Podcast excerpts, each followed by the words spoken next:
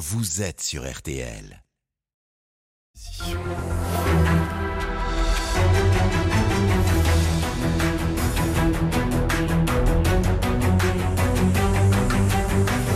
Le grand jury, présenté par Olivier Bost. Bonjour à tous, bienvenue dans ce grand jury en direct sur RTL et sur Paris Première en clair. C'est sur le canal 41 de la TNT. Bonjour Jean-Marc Jancovici. Bonjour. Vous êtes ingénieur énergie-climat, vous êtes membre du Haut Conseil pour le climat et vous présidez le Shift Project, une structure qui réfléchit à la meilleure façon d'arriver à la neutralité carbone. Vous êtes aussi euh, enseignant, conférencier, chroniqueur sur RTL, on vous retrouve tous les samedis matins sur notre antenne. Et puis vous êtes à la fois décroissant et pro-nucléaire, ce qui séduit et ce qui agace. Vous êtes le co-auteur du livre le plus vendu l'année dernière, la bande dessinée Le Monde sans fin, qui raconte ce qui nous attend et comment faire face à la fin des énergies fossiles. Nous vous avons invité euh, aujourd'hui parce que le gouvernement entre dans le dur, on peut dire ça comme ça, de la planification écologique. Emmanuel Macron présente demain les grandes lignes de cette planification. Merci d'être avec nous, Jean-Marc Jancovici. À mes côtés pour vous interroger dans ce grand jury, Pauline Buisson de la rédaction de M6, bonjour, et Loris Boichot du Figaro, bonjour. Emmanuel Macron présente donc demain le plan de planification écologique et il devrait aussi l'évoquer ce soir à 20h. Pauline Buisson. Oui, Jean-Marc Jancovici, les grandes lignes sont déjà connues. 50% des efforts pour les entreprises, 25% pour les particuliers et le reste pour les collectivités. Pensez-vous qu'avec cette planification, on arrivera à l'objectif de neutralité carbone en 2050 alors c'est plutôt l'inverse que je pense, c'est-à-dire que sans planification, on a assez peu de chances d'y arriver. Euh, la planification écologique, je pourrais prendre un parallèle, c'est un peu comme des études. Euh, c'est-à-dire que si vous avez envie d'avoir une profession particulière quand vous aurez 15 ou 20 ans, euh, c'est un peu difficile d'y arriver si avant vous planifiez pas vos études, c'est-à-dire le moment où vous allez apprendre à lire, le moment où vous allez apprendre à écrire, le moment où vous allez apprendre à compter, le moment où vous allez apprendre à faire des raisonnements de plus en plus sophistiqués, jusqu'au moment où vous arriverez au métier que vous exercez. Bah, la planification écologique, c'est pareil, comme il y a beaucoup de choses à changer dans le monde qui nous entoure. Alors pardon, pourquoi est-ce qu'il faut changer les choses dans le monde qui nous entoure? On va peut-être commencer par ça. Euh, tout simplement parce qu'on a bâti un univers aujourd'hui qui est assis sur des ressources non renouvelables et qui perturbe trop l'environnement pour que la situation reste stable. D'accord? C'est ça en gros qu'on a bâti. Donc on a un besoin de changement. Et ce besoin de changement s'applique à des éléments euh, dans le monde qui nous entoure qui sont des éléments très lents à changer. Les systèmes de transport, c'est lent à changer. L'urbanisme, c'est très lent à changer. On a quand même mis des siècles à faire passer Paris de 200 000 personnes à une agglomération parisienne de 10 millions d'habitants. Euh, le paysage agricole, c'est long à changer. Euh, les schémas dans l'agriculture, ça met une, deux générations à changer. Euh, l'énergie, c'est long à changer. que ce soit un système éolien, un réseau électrique, une centrale nucléaire, tout ça, on parle du demi-siècle ou du siècle. Donc vous nous dites que la planification, c'est nécessaire, mais est-ce que c'est suffisamment rapide? Est-ce que les, les effets seront suffisamment Alors ça dépend, rapides? ça dépend de ce qu'on... Non, les effets seront pas rapides, justement. C'est bien le problème. c'est que la planification, elle porte sur des durées qui sont longues. Et du reste, c'est un des problèmes pour les élus. C'est que les élus aiment bien en général avoir des résultats qui se voient dans le courant de leur mandat. Là, on est dans un exercice qui est un peu plus désagréable pour eux parce qu'il faut prendre des positions aujourd'hui, commencer à faire des efforts aujourd'hui pour des résultats qui, pour partie, se verront après euh, le, qui soient sortis de leur fonction. Ce que, ce que, vous dites, c'est que la méthode là est bonne, le, chemin que prend Emmanuel Macron est le bon chemin Alors, il est incontournable. Euh, il faudra juger sur pièce, c'est-à-dire qu'il faudra voir si dans ce qu'il annonce, euh, il y, y, a effectivement les bons éléments, et ensuite il faudra voir surtout s'ils sont mis en œuvre. Alors, je vais vous donner un exemple.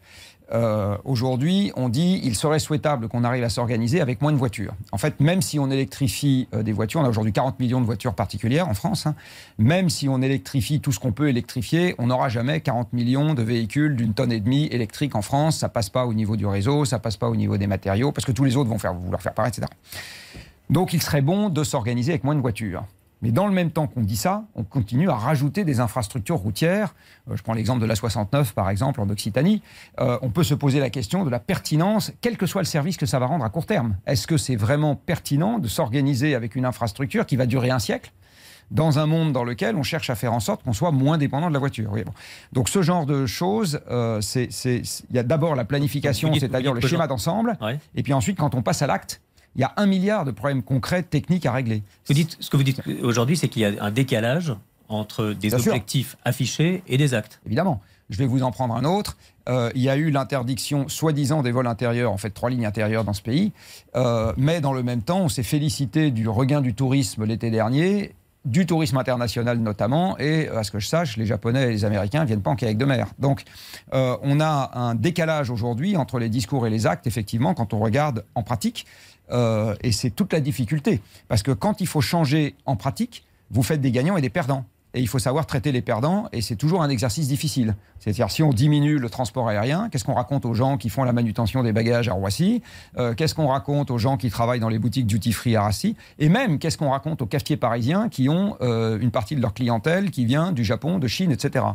c'est ça qui est difficile. L'un des principaux objectifs du gouvernement, c'est moins 55% des gaz à effet de serre d'ici à 2030. Et vous dites que les changements sont longs. Est-ce que ça veut dire que cet objectif ne sera pas tenu, selon vous, qu'il n'est pas réalisable? Alors pour le moment, il n'est pas tenu. Euh, ça, c'est le rapport du Haut Conseil pour le climat qui le redit à peu près tous les ans. Euh, c'est-à-dire que oui, ça baisse, mais pas assez vite. Et en fait, la baisse, elle, nous échappe pour partie, ou plus exactement, elle est pour partie due à quelque chose euh, qui, qui, ne relève pas du tout de notre volonté. le gouvernement dit qu'il faut faire en 7 ans ce qu'on a fait en 33 années. Ce qu'on n'a pas fait en 33 alors, années. D'où viennent, viennent, les émissions de dioxyde de carbone euh, dans notre pays? Ils viennent pour l'essentiel de l'usage des combustibles fossiles. Or, il se trouve que les combustibles fossiles en Europe baissent de manière subie, pas du tout pour des raisons, depuis avant qu'on ait commencé à s'exciter sur les sujets climatiques. Le charbon, ça baisse depuis les années 50, tout simplement parce que l'Europe a commencé à taper dans ses mines il y a 4 siècles, donc euh, le charbon s'épuise. Vous savez qu'en France, on a fermé les dernières mines de charbon à la fin des années 90, à un moment où le climat n'était absolument pas une préoccupation dans la tête des gens. Le gaz baisse en Europe depuis le milieu des années 2000, parce qu'à cette époque-là, plus de la moitié du gaz venait de la mer du Nord, qui a passé son pic de production en 2005. D'accord Donc le gaz s'épuise, parce qu'une fois qu'on a vidé les réservoirs de gaz, il y en a de moins en moins. Euh, et le pétrole a passé son pic de production pour tout ce qui n'est pas pétrole de schiste et sable bitumineux du Canada en 2008 dans le monde. Et l'Europe importe, l'Europe politique, l'Union européenne, importe 95% du pétrole qu'elle utilise. Donc en fait, si je juxtapose ces trois limites géologiques, qui sont absolument pas des limites politiques, euh, eh bien nous avons aujourd'hui, dès à présent en Europe, une contrainte d'approvisionnement sur les combustibles fossiles qui n'est pas assez rapide au regard de ce qu'il faudrait faire pour le climat, mais qui est déjà suffisamment réelle pour que même si on ne fait pas de politique climatique, de toute façon, l'approvisionnement baisse. Et donc les émissions baissent, puisque si on en a moins, on en brûle moins, si on en brûle moins, on émet moins. On, reviendra sur ce que vous avez dit en, partie, mais euh, une question avant, est-ce qu'Emmanuel Macron vous a consulté euh, pour, euh, pour cette transition Je l'ai vu deux fois dans ma vie, depuis qu'il est président. Je l'ai vu une fois quand il a installé le Haut Conseil pour le climat, il y a quatre ans. Donc vous faites partie, oui. Donc, dont nous étions, donc nous étions une dizaine mmh. face à toute une brochette de gens et de ministres, dont Macron. Et puis, je l'ai revu entre les présidentielles et les législatives à l'époque où, si je suis un peu taquin, il a découvert le mot sobriété en voyant, le score de Mélenchon. Voilà. Euh, et donc, il avait également demandé à une dizaine de personnes, dont ma pomme, euh, de passer à l'Élysée euh, pour lui raconter un peu des choses sur le sujet. Voilà, c'est les deux seules fois de ma vie où je l'ai vu. Ça veut dire que sur le plan de la planification écologique, vous n'avez pas été sondé, on ne vous a pas approché pour demander votre avis? Maintenant, un président, vous savez, il ne fait pas tout tout seul, même si c'est l'impression qu'il donne quand il est face aux journalistes. et donc, il y a un secrétariat général à la planification écologique qui a été créé euh, sous, la, sous la houlette de la Première ministre, d'Elisabeth Borne, qui est une excellente chose. Euh, ça, c'est une très bonne idée. Et en fait, c'est un peu... je ne sais pas si vous connaissez le secrétariat euh, général aux affaires, aux affaires européennes. c'est un morceau de l'administration qui est chargé d'instruire les dossiers de façon transversale avant les interministériels, c'est-à-dire avant le moment où les différents représentants des différents ministères arbitrent la façon dont les choses vont se passer. Et si vous n'avez pas ce genre d'organisme, les gens découvrent les dossiers au moment où ils arbitrent et les arbitrages se font très rapidement et pas toujours de la manière optimale. Donc là, vous avez une instruction des dossiers avant.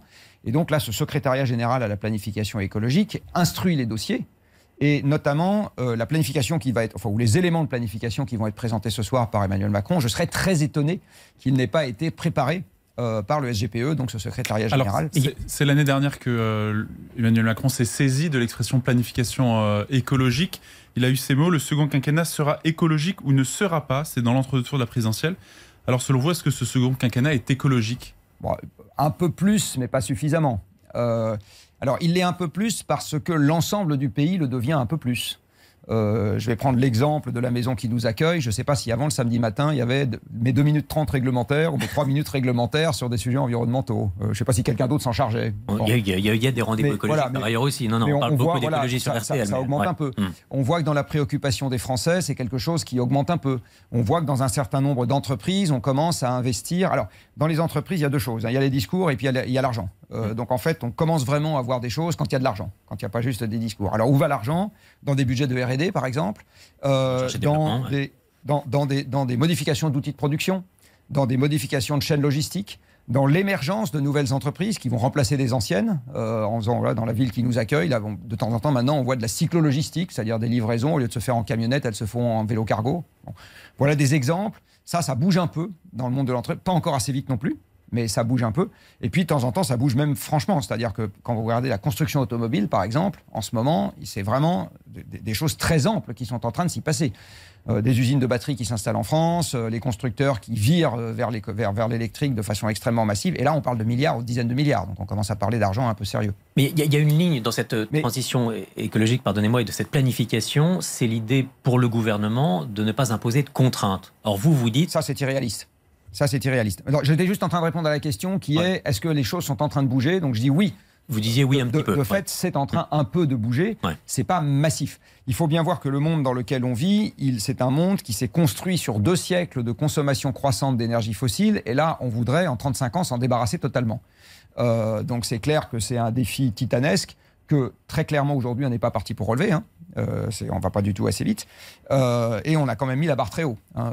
Alors on n'a pas tellement le choix de mettre la barre très haut, mais on a quand même mis la barre très haut. ça veut dire que pour aller plus loin, il faut plus de contraintes, il faut accélérer, il faut mettre des choses contraignantes pour les Alors, je vais reprendre l'exemple de mes études tout à l'heure. Si vous planifiez les études d'un enfant et que vous lui mettez zéro contrainte, c'est-à-dire que vous lui dites, ben, tu as le choix tous les jours entre aller faire tes devoirs ou aller jouer au foot, euh, ou bien tu as le choix tous les jours entre aller à l'école ou aller à la pêche, probablement qu'au bout d'un moment, il y en a. Bon, ben là, c'est exactement pareil. Euh, c'est-à-dire que si on n'accepte pas de se mettre à nous-mêmes des contraintes, euh, il y a un moment où de toute façon on ne fera pas les efforts. Donc il faut pas mettre, enfin comment dire, on peut pas bâtir un discours que sur de la contrainte. C'est pas quelque chose qui enthousiasme les gens, c'est pas positif, etc. Il faut quand même leur donner à voir le genre de choses qu'on a envie de faire. Mais il faut également de la contrainte. Et la contrainte fait partie de notre vie. Euh, même si je dis des choses qui vous déplaisent, vous n'avez pas le droit, par exemple, de me sauter à la gorge et de m'assassiner. C'est interdit par la loi. Et vous avez le euh, sentiment que le gouvernement prend trop de précautions, qu'il hésite à mettre des contraintes, justement Alors, le gouvernement, en démocratie, un gouvernement, il arbitre des pressions. Euh, il faut bien comprendre qu'un gouvernement, il ne fait pas des grands plans de son côté en réfléchissant de manière analytique. Et puis au bout d'un moment, il dit ah, c'est ça qui est intelligent. Et puis maintenant, je vais y aller tel le bulldozer. À tous les gens qui ne veulent pas aller dans la direction que je pense pertinente, pouf, je leur donne des baffes. C'est pas du tout comme ça que ça marche. Euh, vous savez très bien que la démocratie est un système inversé.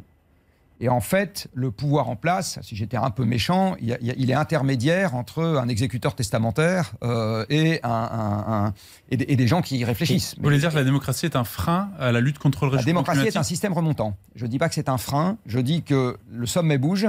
C'est pas vraiment un sommet. En fait, quand la base bouge donc en fait, si au Chi Project, par exemple, on considère que nos vrais interlocuteurs, c'est pas d'abord le monde politique, c'est d'abord la société civile, parce qu'il faut que ça bouge dans la société civile. Il faut qu'il y ait un nombre croissant d'électeurs, de parents d'élèves, de chefs d'entreprise, de fonctionnaires, de professeurs, etc., qui disent oui, il faut aller dans cette direction. Et à ce moment, ça remonte. Euh, et vous commencez à avoir un nombre croissant d'élus qui disent oui, c'est dans cette direction qu'il faut aller. quand vous, pense que c'est comme ça que ça marche. Quand vous vous astreignez euh, à une vie sobre sur le plan carbone, je parle vraiment de, vous, hein, puisque vous vous déplacez en transport en commun, vous déplacez euh, à, vélo, je ne sais pas si vous mangez encore de la viande ou très peu. Si, ça m'arrive. Très peu, d'accord. J'en mange, mange, beaucoup moins qu'il y a 10 ans. Ouais. mais si, ça m'arrive. Est-ce que vous pensez que c'est par les petits gestes qu'on va y arriver ou c'est juste pour donner l'exemple que vous faites ça? Alors c'est un peu les deux, euh, au sens où euh, je crois que c'est à Hubert Reeves qu'on prêtait cette citation qui est euh, l'environnement, c'est pas un gros problème, c'est 7 milliards de petits problèmes. donc c'est évident qu'à un moment, les, grandes transitions vont se traduire par des, modifications chez beaucoup de gens. Si je regarde l'empreinte carbone d'un Français, c'est-à-dire d'où viennent les émissions de gaz à effet de serre, qui sont la contrepartie de tous les produits ou services qu'on utilise. D'accord? Les émissions qui ont été nécessaires pour fabriquer votre veste, pour fabriquer ce micro, pour etc. Vous avez quatre gros paquets, enfin cinq gros paquets pour un Français. Vous avez un premier gros paquet qui sont les déplacements, où là, 80% c'est de la voiture. Donc ne plus utiliser de voiture ou l'utiliser le moins possible, c'est un gros geste, c'est pas un petit geste, c'est un très gros geste. Hein. Et le petit geste, c'est en utiliser un petit peu moins. Hmm. Le gros geste, c'est sans passer l'essentiel du temps. Euh, après, vous avez un deuxième gros paquet qui est le logement. Alors, dans le logement, vous avez un, sous-ensemble pas négligeable qui est la construction, puisque pour construire un logement, il faut de l'acier, du ciment, tout ça, ça émet. Et puis après, vous avez le confort thermique, c'est-à-dire l'eau chaude et euh, l'eau chaude sanitaire pour prendre les douches. Et puis le chauffage. Et ça, c'est un gros paquet. Donc, hmm. si vous changez votre chaudière pour mettre une pompe à chaleur, c'est un gros geste. Ce n'est pas, pas un petit geste. Vous avez un troisième paquet qui est tout ce qu'on achète. Donc la fabrication de tous les trucs made in ailleurs, souvent. Euh, votre machine à laver, euh, vos, casseroles, euh, votre télé, vos vêtements, votre canapé, vos tables, vos chaises, enfin tout ce qu'on achète, il a bien fallu les fabriquer. Ça, c'est un troisième gros paquet. Alors là, c'est plus dur. Il faut essayer d'acheter le moins possible de trucs et les faire durer le plus longtemps possible. Voilà. et dans l'électronique, c'est une horreur dans cette enceinte, puisque nous sommes relayés par une télévision. Il faut acheter des télévisions le moins souvent possible et avec la plus petite diagonale d'écran possible. Voilà, ça c'est un geste environnemental important. Euh, et le quatrième euh, et, dernier gros paquet, c'est l'alimentation. Et au sein de l'alimentation, le gros paquet, c'est les produits d'origine animale. Et là, il y a un gros débat sur est-ce qu'il faut tous devenir végétariens ou pas. Euh, moi, je pense qu'il n'est pas si simple que ça. Il y a plein de régions en France où on peut élever des animaux et c'est compliqué de faire des champs. le jour où il n'y aura plus d'engrais fossiles, on sera bien obligé d'avoir les amendements animaux pour fertiliser les cultures. Enfin bon, bref. Donc, voilà. donc moi, je ne suis pas tenant du, de, ne plus manger du tout de produits animaux, mais par contre, j'ai baissé. Mmh. Et c'est ça les, les quatre gros paquets. Alors certains demandent des efforts. Euh, manger moins de beefsteak, je ne sais pas si c'est un gros ou un petit effort. chacun va dire. Hein. Il y a des gens qui vont dire bon, moi finalement, après tout. Puis il y en a d'autres qui vont dire non, non, moi j'y tiens vraiment. Je pense que c'est un énorme effort, j'y arriverai pas. Donc la notion de petit et de gros efforts, elle est, elle est très personnelle euh, quelque part. Par contre, il y a tout un tas de situations où vous n'avez pas le choix. C'est-à-dire qu'une fois que vous avez trouvé un job à 30, euh, à 30 km de chez vous, c'est clair que vous n'allez pas dire bah non, j'arrête de travailler parce que je suis obligé d'y aller en voiture. Hmm. Donc, et, c'est là où, pour rebondir sur l'introduction, la collectivité a un rôle évident à jouer. Euh, la collectivité doit vous, doit proposer des alternatives. Si, si la, la, collectivité ne vous propose pas d'alternative, euh, il y a des cas de figure dans lesquels vous ne pouvez pas passer à l'action. Mais la notion de petit et de grand geste, euh, moi je préfère la remplacer par il faut regarder ce que ça vaut quantitativement et après. Euh, dans, ce que vous développez, où seraient les contraintes? Parce que. Bah, sur la voiture. Là, c'est que du volontariat. Là, Non, alors sur la voiture par exemple, vous pouvez contraindre les constructeurs à pas vendre de grosses voitures puis à les vendre électriques. Vous pouvez contraindre les collectivités locales, à chaque fois qu'elles refont une route, à mettre une piste cyclable à côté euh, pour que les vélos puissent passer. Euh, vous, pouvez vous pouvez interdire à la vente un certain nombre de produits. Hmm. D'accord. Euh, on peut très bien décider qu'à partir de demain matin, les, voitures qui, les voitures thermiques de plus de 2 tonnes sont interdites à la vente. Une point, quoi. Ça, vous pensez que c'est acceptable par la population? Alors, ça dépend. Si, vous voulez, si acceptable par la population, c'est vous ne trouverez pas une personne contre, la réponse est non. Euh, si acceptable par la population, c'est dans un plan d'ensemble, ou par ailleurs, euh, vous, êtes capable de tenir un discours sur ce que feront les gens qui ne participeront plus à la vente des très grosses voitures, pour prendre l'exemple que j'ai, pourquoi pas. Il faut bien comprendre que l'alternative, c'est est-ce que vous pensez que ça va être acceptable pour la population d'avoir un nombre croissant de gens qui, dans la situation actuelle, vont plus avoir les moyens de se déplacer Parce que tant qu'on ne remplace pas les voitures thermiques par autre chose, dans le monde de la décrue pétrolière auquel on n'échappera pas de toute façon, de toute façon, il y a des gens qui vont avoir des problèmes. Euh, est-ce que c'est acceptable de rester dans un monde dans lequel on a l'été qu'on vient de vivre et qui n'est qu'une plaisanterie au regard de ce qui nous attend? Est-ce que, enfin voilà. Donc, si, si la question c'est est-ce qu'aujourd'hui on peut rêver d'un monde idéal? Dans lequel on aurait un environnement préservé, une stabilité sociale et pas de contraintes La réponse est non, malheureusement. Donc il va bien falloir faire des choix. Vous maniez beaucoup de, chiffres. La transition écologique, c'est aussi euh, la planification écologique, ce sont aussi des, milliards. Alors le gouvernement a annoncé 10 milliards d'euros qui s'ajoutent aux 34 milliards déjà prévus dans le budget euh, de cette année. Ces chiffres sont franchement difficiles à, interpréter. Est-ce que c'est suffisant selon vous, cet ordre de grandeur? Alors, 10 milliards, euh, il faut rapporter ça à l'ensemble de l'argent qu'on manipule chaque année. Alors moi, j'aime, enfin, il y a un, indicateur qui s'appelle le PIB. qui est l'ensemble des revenus des Français. En gros, c'est ça le PIB. 10 hein. hmm. euh, milliards sur 2200 milliards, qui est le PIB français, non, on ne parle pas de quelque chose de très important. Est-ce que vous savez combien les gens dépensent chaque année pour acheter des cigarettes? On est un peu en dessous de 10 milliards aussi. donc on n'est pas en train de parler de quelque chose de massif. Euh, c'est pas voilà. Euh, et en fait, avant de parler de milliards, comme on est en train de s'attaquer à un problème physique, c'est-à-dire les émissions de gaz à effet de serre, la baisse de la biodiversité. Alors c'est pas un problème physique, c'est un problème biologique, mais c'est des problèmes du monde réel, j'ai envie de dire, du monde qui se, d'accord. Euh, eh bien, la première chose qu'il faut regarder, c'est pas tant les milliards que les ressources et les compétences. Au Chiffre Project, euh, il y a maintenant un an et demi, on a fait un gros travail entre le début du confinement du Covid et l'élection présidentielle, qu'on a appelé le plan de transformation de l'économie française. Et on a regardé ce que ça signifiait en termes de réorientation des activités et des emplois. Alors les emplois, on n'a pas pu traiter tous les emplois en France, hein, une catégorie simplement.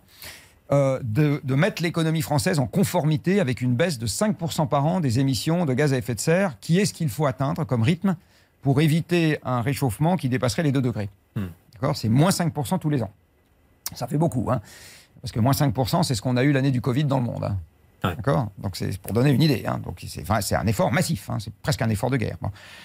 Euh, et on a dit, ben voilà, euh, il faudrait progressivement que euh, on ait de plus en plus de compétences dans tel domaine, de plus en plus, de moins en moins de compétences dans d'autres. On a commencé à discuter avec les organisations syndicales pour leur soumettre nos idées, leur demander ce qu'elles en pensaient, etc. et c'est également des, il faut, également raisonner en termes d'emplacement, de métaux disponibles, de, etc. Et en fait, c'est ça les vraies barrières. L'argent, une fois qu'on a ça, l'argent, on s'arrange toujours. l'argent, c'est qu'une convention humaine. Par contre, quand on s'attaque à un problème physique, il y a des choses qui ne dépendent pas de nous là-dedans. Euh, donc il faut qu'on mette ça au-dessus. Euh, avant ce qui dépend de nous. Bah, donc, ces 10 milliards, ça pourrait être 50, ça pourrait être 20. Il y, a un problème de comptabilité là-dedans qui n'est pas évident. Je vais vous donner un exemple. Aujourd'hui, les travaux que les particuliers font pour améliorer leur logement, je suis désolé, encore un chiffre, euh, chaque année, c'est à peu près 50 milliards d'euros.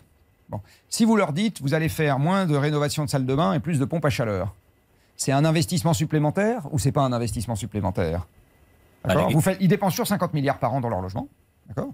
Mais ils vont faire moins de baignoires, plus de pompes à chaleur. C'est oui, c'est non Oui. Donc il y a des problèmes de comptabilisation quand on parle de milliards euh, qui quelquefois masquent euh, des réalités. Il vaut beaucoup mieux les décrire physiquement. Euh, je pense. Sur la réflexion autour de la façon de financer la transition écologique, certains dans la classe politique, notamment les Verts, défendent la création d'un impôt écologique sur les grandes fortunes. L'économiste Jean Pisani-Ferry avait également développé l'idée d'un ISF vert. Le gouvernement ne veut pas en entendre parler. Qu'est-ce que vous en pensez? Alors je pense que la fiscalité, euh, c'est un truc très compliqué. et qu'il y a quelque chose qui est pertinent, à mon avis, à faire avant l'idée de créer un euh, un, nouveau prélèvement, c'est déjà de regarder comment est-ce que les prélèvements existants orientent ou pas l'action. Hein. Euh, et par ailleurs, euh, dans l'ISF vert, Pisani-Ferry, en fait, il, faisait se rejoindre deux sujets, qui est un sujet de redistribution, l'ISF tout court. dit autrement, est-ce que des gens qui gagnent beaucoup d'argent, il faut leur prendre plus que ce qu'ils ont aujourd'hui pour que la collectivité avance? Ça, c'est un débat en soi. Et ensuite, il y a le côté vert, c'est-à-dire, une fois qu'on a l'argent, comment est-ce qu'on le dépense? Euh, Personnellement, je suis plutôt partisan de séparer les deux problèmes.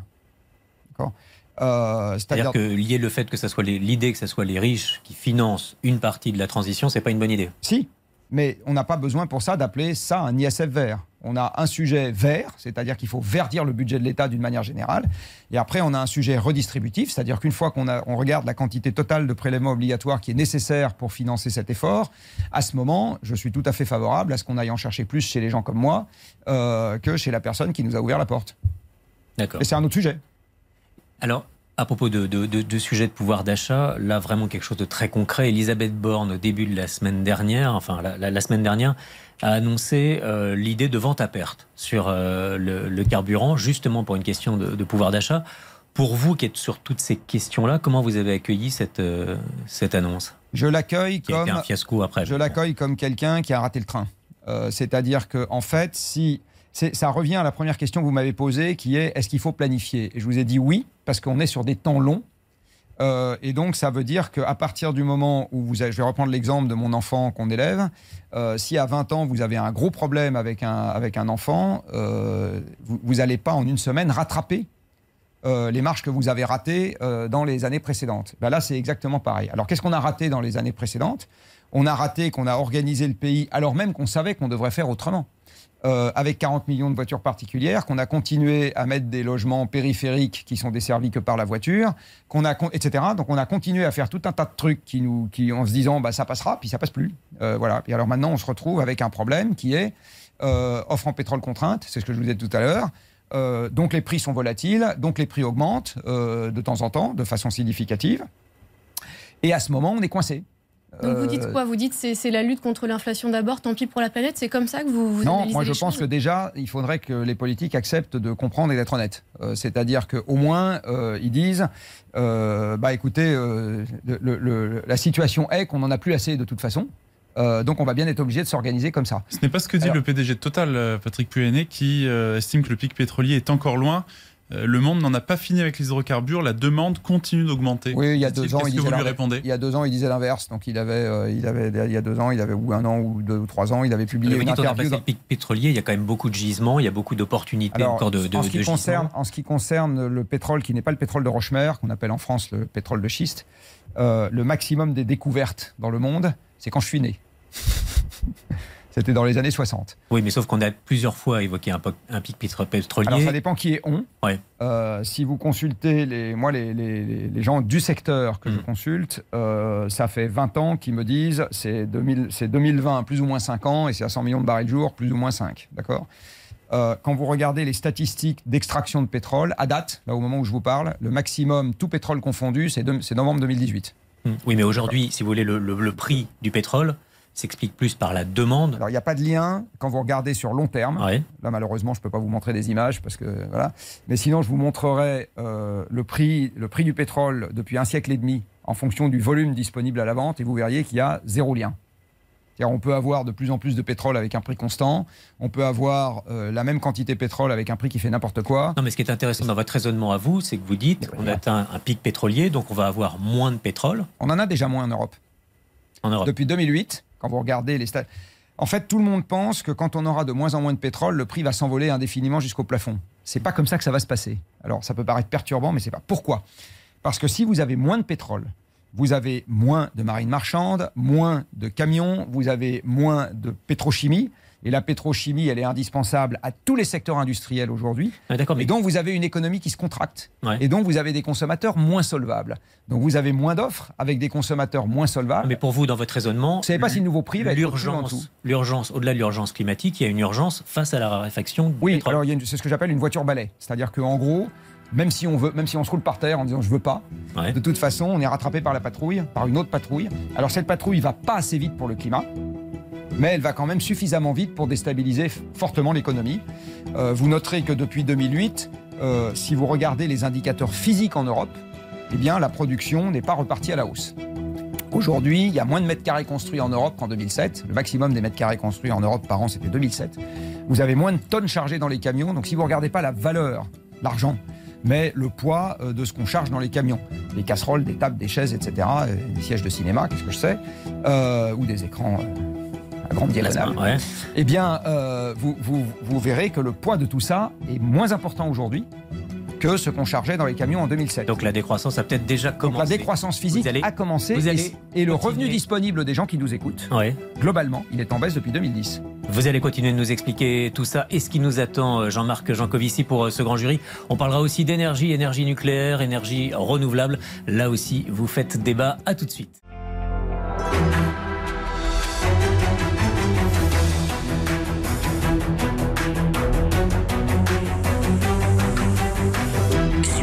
Jury, présenté par Olivier Bost. Jean-Marc Jancovici, ingénieur énergie, climat, est notre invité ce dimanche. Jean-Marc Jancovici, dans votre bande dessinée euh, Un monde sans fin, vous questionnez la recherche effrénée de croissance économique.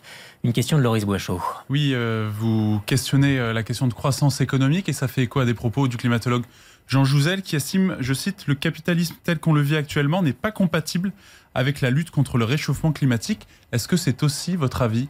Capitalisme qui n'est pas compatible avec le réchauffement climatique et la Euh, lutte alors, contre le réchauffement une climatique. petite précision, euh, une bande dessinée a besoin d'un dessinateur. Euh, moi, je dessine euh, comme un ouais. pied, Ouais. donc c'est ma co-bande dessinée. et sans, et sans Christophe Blain, il n'y aurait pas eu de bande dessinée euh, du tout. Christophe Blain et Jean-Marc Jancovici. Voilà. Euh, ensuite, alors, est-ce que le... Est-ce que le capitalisme est compatible avec la lutte contre le réchauffement climatique? Alors, il y a des arguments pour et des arguments contre. Euh, et par ailleurs, quand on parle de capitalisme, il faut bien voir qu'on parle de 50 nuances de gris. au sens où euh, votre boulanger est un capitaliste, euh, puisqu'il est propriétaire de son outil de production, enfin, ou en tout cas, il, y, a une boulangerie qui est une entité privée, vous voyez. Votre plombier est capitaliste, mais par ailleurs, Total est également capitaliste. Donc en fait, quand, quand, les gens pensent capitalisme, très souvent, ils pensent multinational financiarisé. Euh, c'est plutôt ça qu'ils ont en tête. Euh, que le marchand de légumes euh, du stand qui est juste à l'extérieur du studio. C'est pas vraiment à ça qu'ils pensent. Hein. Qui est pourtant aussi un capitaliste une société. Et alors, voilà, la question se pose plus effectivement sur le capitalisme financier. Donc, donc la question, c'est est-ce que, le, est-ce que la, la j'ai envie de dire, la vision la plus spectaculaire qu'on a aujourd'hui du capitalisme, c'est-à-dire des grandes multinationales euh, financiarisées, c'est compatible avec euh, la, eh ben, c'est une, une question. Euh, alors, si je vous dis non, de toute façon, je vois pas ce que moi, Jean-Marc Jancovici, je vais pouvoir y faire. Donc, voilà. dans mon univers quotidien, j'ai plutôt tendance à prendre ces entités comme elles sont pour voir ce que j'arrive à en faire. Euh, est-ce qu'il faut réguler le capitalisme? Assurément. C'est absolument évident. C'est-à-dire qu'à minima, avant même de savoir s'il faut totalement s'en passer, euh, pour le remplacer par quoi, du reste? Euh, Est-ce que vous avez envie? Moi, Moi, j'ai pas spécialement envie demain matin? Le principe même du capitalisme, en dehors de la régulation pour les questions de concurrence, c'est qu'il n'y a pas justement de régularisation, de régulation, pardon. Bien sûr que si. Bien sûr que si. Bah, Moi, je suis sur, les questions de concurrence, mais en dehors de ça. Bien sûr que si. Moi, je suis chef d'entreprise. Je suis tenu d'appliquer le droit du travail, qui est une régulation. Euh, je ne peux pas, par exemple, ne pas payer les gens qui travaillent chez moi. Et en matière environnementale, ça se traduirait comment? Alors, ça, plus forte régulation bah, en fait, c'est difficile de donner un exemple qui soit générique. Euh, j'en ai donné tout à l'heure. Si vous êtes constructeur de voitures, on ne va pas avoir envie de vous appliquer la même euh, réglementation environnementale que si vous êtes agriculteur, que si vous êtes une collectivité locale, euh, ou que si vous êtes une, un industriel de la chimie, ou que si vous êtes un gérant d'hôtel. D'accord? Dans tous les cas de figure, on peut vous appliquer. Je vous signale par exemple qu'en ce qui concerne les bâtiments dits tertiaires, c'est-à-dire pas les logements mais les autres, euh, depuis les chocs pétroliers, il y a un décret qui dit que la température l'hiver ne doit pas dépasser 19 degrés dedans. Euh, voilà, par exemple, une, réglementation qui s'applique normalement à tous les gens qui tiennent des hôtels euh, ou qui, gèrent une administration. Donc de la réglementation environnementale, bien sûr, ça, c'est pas du tout incompatible avec le capitalisme, pas du tout. alors, toujours pour rendre les choses encore plus compliquées, euh, le communisme qui s'appliquait dans l'Union soviétique n'a pas été spécialement sympathique avec l'environnement. Je veux dire, euh, les soviétiques. En Chine également.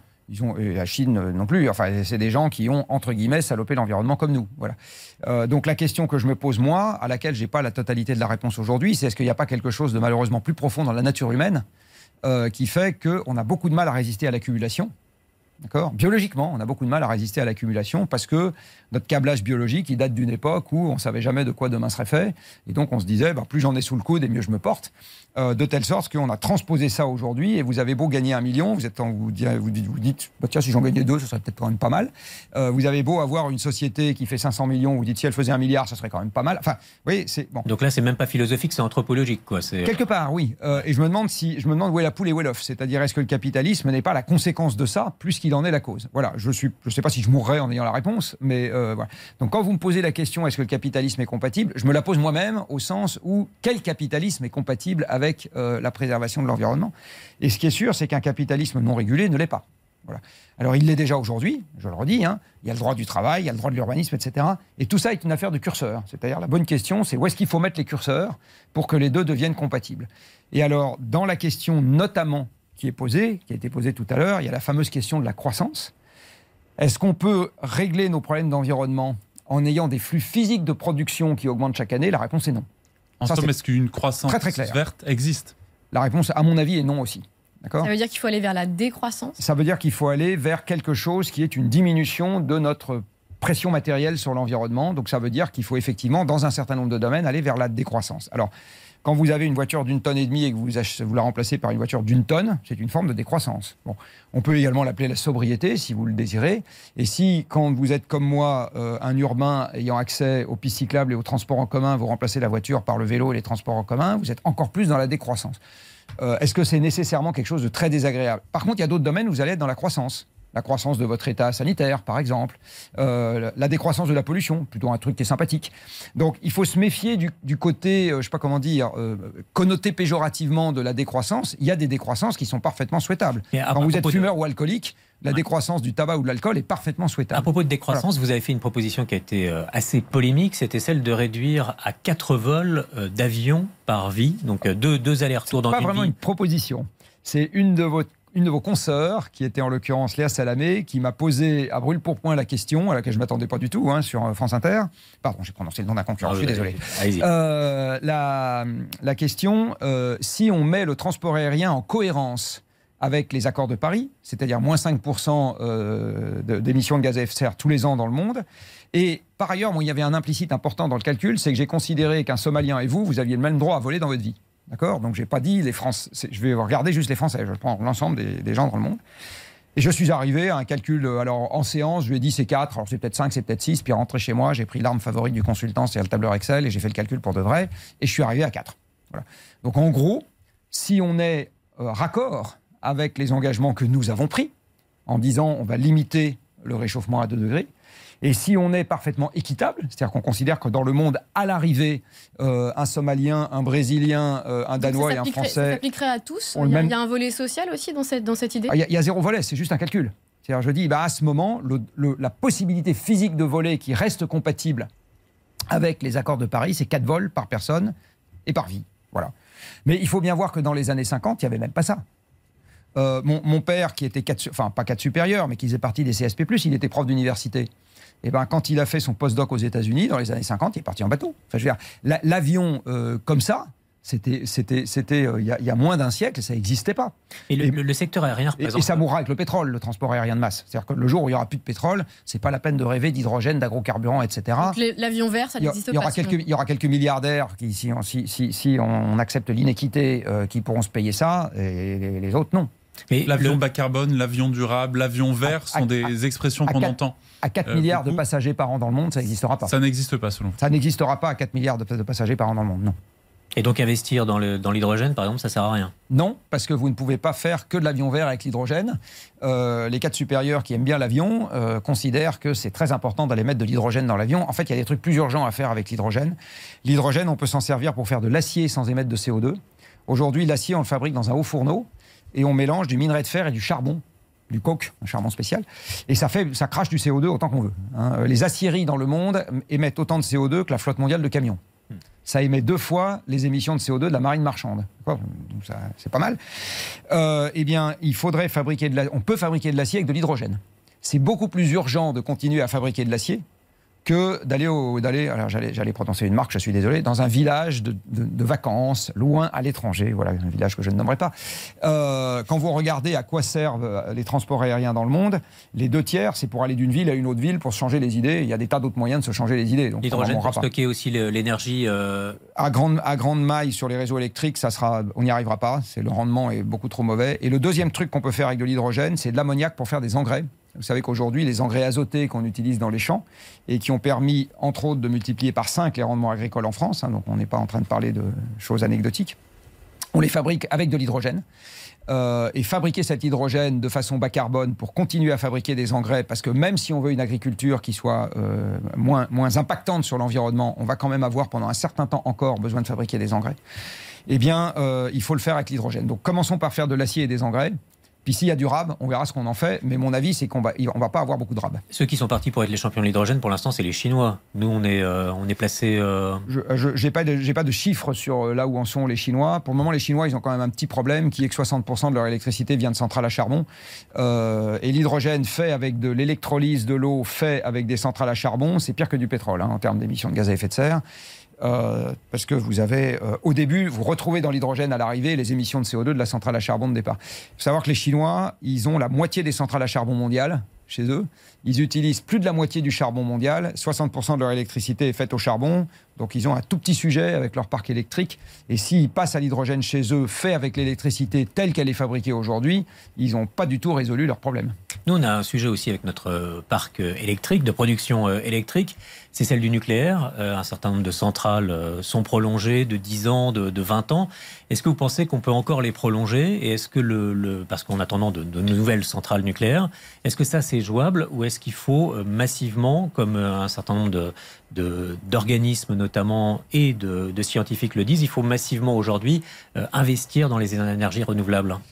Alors, il y, y, y a, une idée qui court en France, qui est qu'une centrale nucléaire, c'est fait pour durer 40 ans et que au 1er janvier de la 41e année, pouf, euh, tel le carrosse de Cendrillon qui se retransforme en citrouille, euh, le truc disparaît. L'idée, c'est de les prolonger jusqu'à 50 ans. en mais fait, ça- non, mais surtout, c'est pas comme ça que ça marche. Hmm. En fait, une centrale nucléaire, c'est une pièce qu'on ne sait pas changer, qui est la cuve du réacteur, et tout le reste qu'on sait changer. Donc, en fait, euh, ce qui va se passer, c'est que l'autorité de sûreté nucléaire va tous les 10 ans faire une visite extrêmement approfondie, qu'on appelle la visite décennale, et va dire à l'exploitant du réacteur, qui en l'occurrence se trouve être EDF, euh, votre réacteur, à condition que vous changez. Alors, il y a un, premier truc, c'est la cuve passe ou passe pas pour les 10 ans qui viennent. Si ça passe pas, là, il n'y a rien à faire, on arrête le réacteur.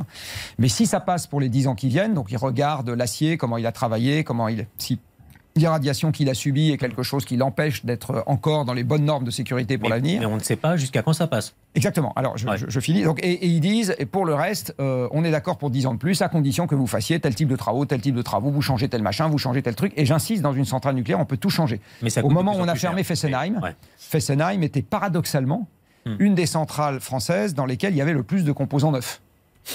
Il fallait réinvestir quand même dedans pour qu'elle. Non, non, non, non. Il y, avait un facteur de charge qui était parfait. Euh, Non, non, c'est une centrale qui tournait très bien. Euh, et euh, Hollande a propagé l'idée que la centrale la plus vieille était nécessairement non, parce que toutes les centrales françaises n'ont pas le même modèle. Euh, tout- on a vu par exemple au moment de la corrosion sous contrainte que les vieilles centrales entre guillemets n'avaient pas de problème et que c'est les plus récentes euh, qui ont eu un problème parce qu'elles n'étaient pas conçues pareil, que la corrosion se mettait dans les trucs coudés et il y avait plus de coudes dans les centrales récentes. Euh, donc, le, donc les, les centrales en fait tous les 10 ans l'autorité de sûreté qui a le mandat de faire ça passe et dit euh, ça passe, ça passe pas pour 10 ans supplémentaires. Aux États-Unis, par exemple, les réacteurs à eau pressurisée qu'ils ont, alors ils n'ont pas la même philosophie de sûreté que nous, mais euh, ils, ont tous été validés pour 60 ans. Et on parle pour certains de commencer à les prolonger à 80. C'est juste un problème, j'insiste, sur la cuve, qui est l'élément qu'on ne peut pas remplacer. Tout le reste, on peut le changer. Donc, et ça devient donc un problème économique face- essentiellement. ça veut dire, selon votre raisonnement, qu'on n'est pas face à un mur, c'est-à-dire qu'il y a un moment où il va falloir arrêter un certain nombre de centrales. Ça, pour vous, ça n'est- Pas tout au même pas. âge. C'est-à-dire- C'est comme les hommes euh, ou les femmes. Ah oui, elles ont toutes été On- on- construites à peu près sur la même période. oui, mais tous les, tous les gens qui sont nés la même année vont pas tous mourir la même année. Oui, mais elles ont toutes été Donc- construites sur, un, sur une période quand même assez. euh, Oui, oui, mais ça, il n'empêche. Euh, vous avez, en fait, ce qu'il faut avoir, c'est presque une vue statistique. Euh, C'est-à-dire, euh, dans les 50 et quelques réacteurs qu'on a en France, euh, vous en avez 10, 20, 30, 40 qui vont pouvoir aller à 60 ans. Vous en avez 5 qui passeront pas la barre des 40, etc. C'est comme ça que ça va se passer en pratique. Les, les SMR, les, les petits réacteurs. Enfin, quand je dis 5, j'en sais rien. C'est 3, c'est 2, c'est 1, c'est 8. c'est- Mais... Les, les SMR, les petits réacteurs, est-ce que ça peut être une solution plus rapide et plus efficace? Alors, ça sera les. SMR, comme leur nom l'indique, le S vient de small. Euh, donc, c'est des petits réacteurs. Et l'idée, c'est de faire euh, en usine des petits trucs modulaires, enfin petits, pas si petits, mais enfin plus petits et modulaires. Et sur site, vous en juxtaposez autant que nécessaire pour avoir la puissance que vous avez envie d'avoir.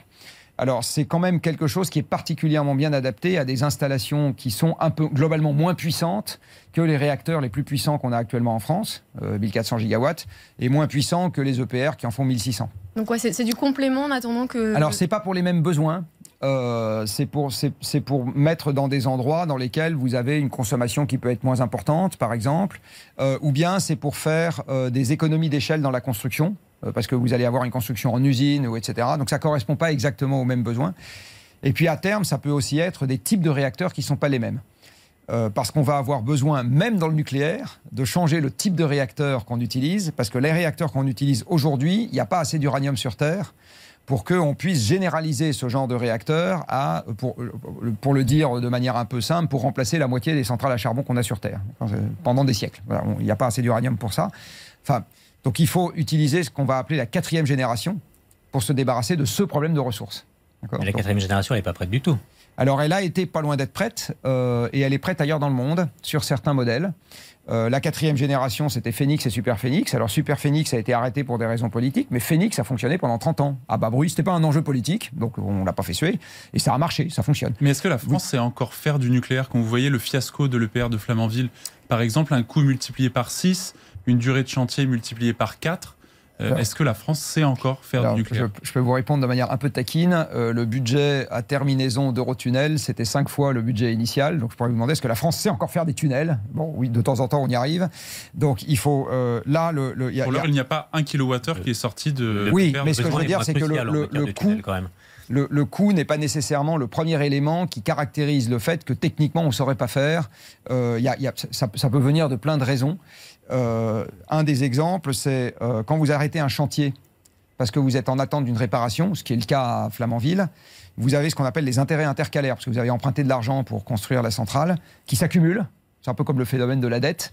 Euh, et ça, ça vous augmente le coût du chantier, alors que vous avez, vous payez pas un fournisseur, quelque enfin si vous payez un banquier ou un, ou un- ou un actionnaire. Mais donc vous avez plein d'éléments qui peuvent expliquer euh, le dérapage budgétaire. plutôt compréhensif plutôt que sévère face à ce fiasco. Je ne dis pas que je suis pas sévère. Il y a des tas de trucs qu'on aurait pu euh, probablement euh, ne pas faire. Euh, ce que je suis en train de dire, c'est que l'attribution des fautes, entre guillemets, sur le dérapage budgétaire, moi, je ne suis pas suffisamment euh, connaisseur de, de- de tous les rouages techniques de, ce, de cette affaire-là pour être capable de vous dire c'est la faute de truc, c'est la faute de machin, c'est la faute de ceci.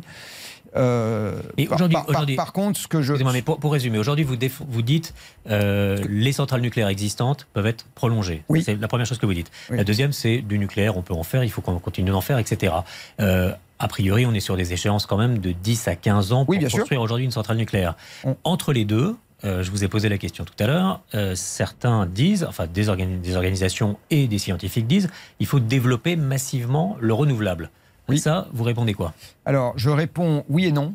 Parce que j'ajoute que la, la consommation électrique est partie normalement pour Oui, largement augmenter, absolument. à la Alors- fois par la réindustrialisation et à la fois par le changement des modes de Alors, transport. je dis oui et non, ça dépend ce qu'on veut en face.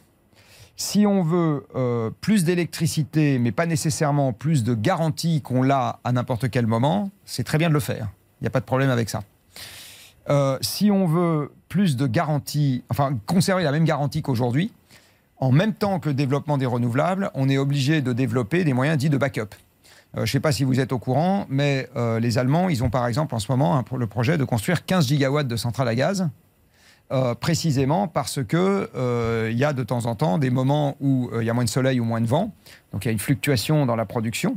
Et si en face le consommateur n'accepte pas de caler sa consommation sur les fluctuations, donc vous acceptez pas, par exemple, que une semaine d'hiver où il y a a pas beaucoup de soleil l'hiver, vous avez qu'un- euh, une semaine sans vent, bah, si vous acceptez pas qu'il y ait, je vais dire n'importe quoi, mais pour me faire comprendre, un train sur deux, euh, à ce moment, il faut avoir des moyens de backup. Est-ce que vous continuez, Bon. pour être clair, est-ce que vous continuez de dire qu'il faut euh, ne pas investir dans les énergies C'est renouvelables parce que j'ai j'ai jamais dit ça.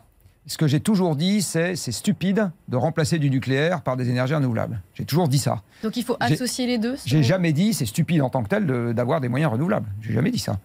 Euh, donc là, mais, par contre, il faut pas leur demander des choses que elles ne seront pas nécessairement capables de faire.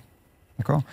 Euh, Donc par exemple, associer du solaire avec du transport électrique qui a besoin de se recharger un peu tous les jours, sachant que du- de, de l'énergie solaire, même s'il y en a moins en hiver, vous en avez quand même un peu tous les jours, il y a quand même du soleil tous les jours, ça c'est quelque chose qui est parfaitement pertinent.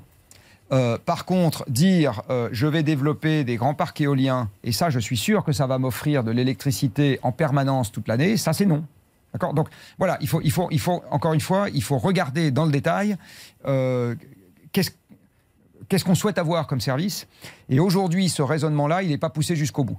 Et la deuxième chose qu'il faut bien voir, c'est qu'on n'est pas en train de construire un, un système électrique pour les 20 prochaines années. On est en train de bâtir un système électrique avec l'idée que ça va quand même fonctionner pendant des siècles, cette histoire. Or, le système la basé... question, la question, c'est de passer les 20 prochaines années, là. On est bien d'accord. Ouais. Euh, mais euh, alors, de passer les 20 prochaines années, on est bien d'accord, mais même sur les 20 prochaines années, euh, aujourd'hui, le système électrique à base de renouvelables, il est plus consommateur de métaux, il est plus consommateur d'électronique, parce que le système dans lequel vous avez énormément de sources à piloter demande beaucoup plus d'électronique pour piloter tout ça.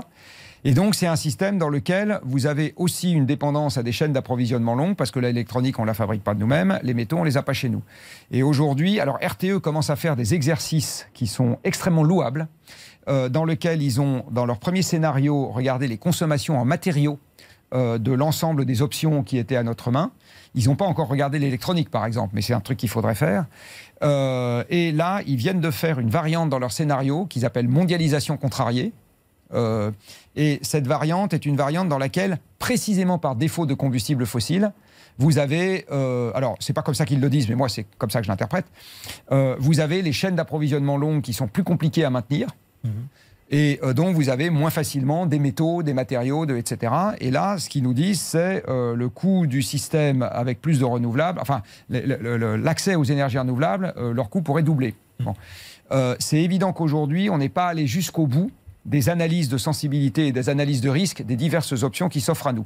Et peut-être que la meilleure des options, je vais dire n'importe quoi, euh, c'est de construire des ENR, mais sans en attendre des miracles dans les 20 ans qui viennent, ouais. Euh, de se mettre en position de déployer très rapidement du nucléaire à partir de 10-15 ans. Parce que quand on a fait le plan Mesmer, on n'a pas attendu 20 ans. hein. Hmm. Mais on a fait des objets plus simples que ceux qu'on fait aujourd'hui. Euh, et dans le même temps, de revenir, euh, et c'est même incontournable, le RTE le dit aussi, euh, d'accélérer sur ce qu'on appelle la sobriété. C'est-à-dire, au lieu de viser 30 millions de voitures électriques, on en vise 10. Et le reste, c'est des vélos électriques et des vélos cargo Et- et, du covoiturage. Une toute dernière, Donc, une toute dernière voilà. question, euh, Jean-Marc euh, Jancovici. Il n'y a jamais eu autant de climato-sceptiques en France. Euh, 37% des, des Français doutent aujourd'hui du lien entre le réchauffement climatique et euh, l'activité euh, humaine. Est-ce que ça vous interroge sur la les messages que vous portez? C'est-à-dire que le fait de, de, de faire peur, enfin, pour, euh, pour être rapide, hein, euh, est efficace ou pas? Ou est-ce qu'au contraire, ça vient alimenter finalement un, un doute euh, général? Je ne sais, je sais pas si vous connaissez cette petite maxime qu'on prête à un ancien président du Conseil français, qui est Il n'est de problème qui ne résiste durablement à une absence de solution. Euh, Monsieur Cueil. c'est absolument. Henri, de son prénom, si ma mémoire est bonne. Euh, c'est la seule question des grosses têtes auxquelles j'aurais pu répondre. Donc, euh, le, on, on est un peu dans cette situation. En fait, le climato-scepticisme, moi, c'est marrant parce que j'ai fait une chronique euh, matinale là, il n'y a pas très longtemps là-dessus, euh, c'est une réaction de désarroi et de déni. C'est-à-dire que quand vous êtes face à un problème où vous ne voyez pas la porte de sortie, vous avez une réaction très humaine qui consiste à dire le problème n'existe pas. Et aujourd'hui, euh, la racine, une des racines du climato-scepticisme, c'est soit une mauvaise solution, soit une solution qui n'existe pas, c'est-à-dire soit un truc qui n'est pas fait, soit un truc qui va trop vite et de manière trop bulldozer, sans qu'on ait, un- on ait réfléchi à l'avance à la façon de faire. Voilà. Merci Jean-Marc Jancovici de nous avoir en tout cas euh, donné quelques pistes de solutions. Merci pour ce grand jury. Bon dimanche à tous, à la semaine prochaine.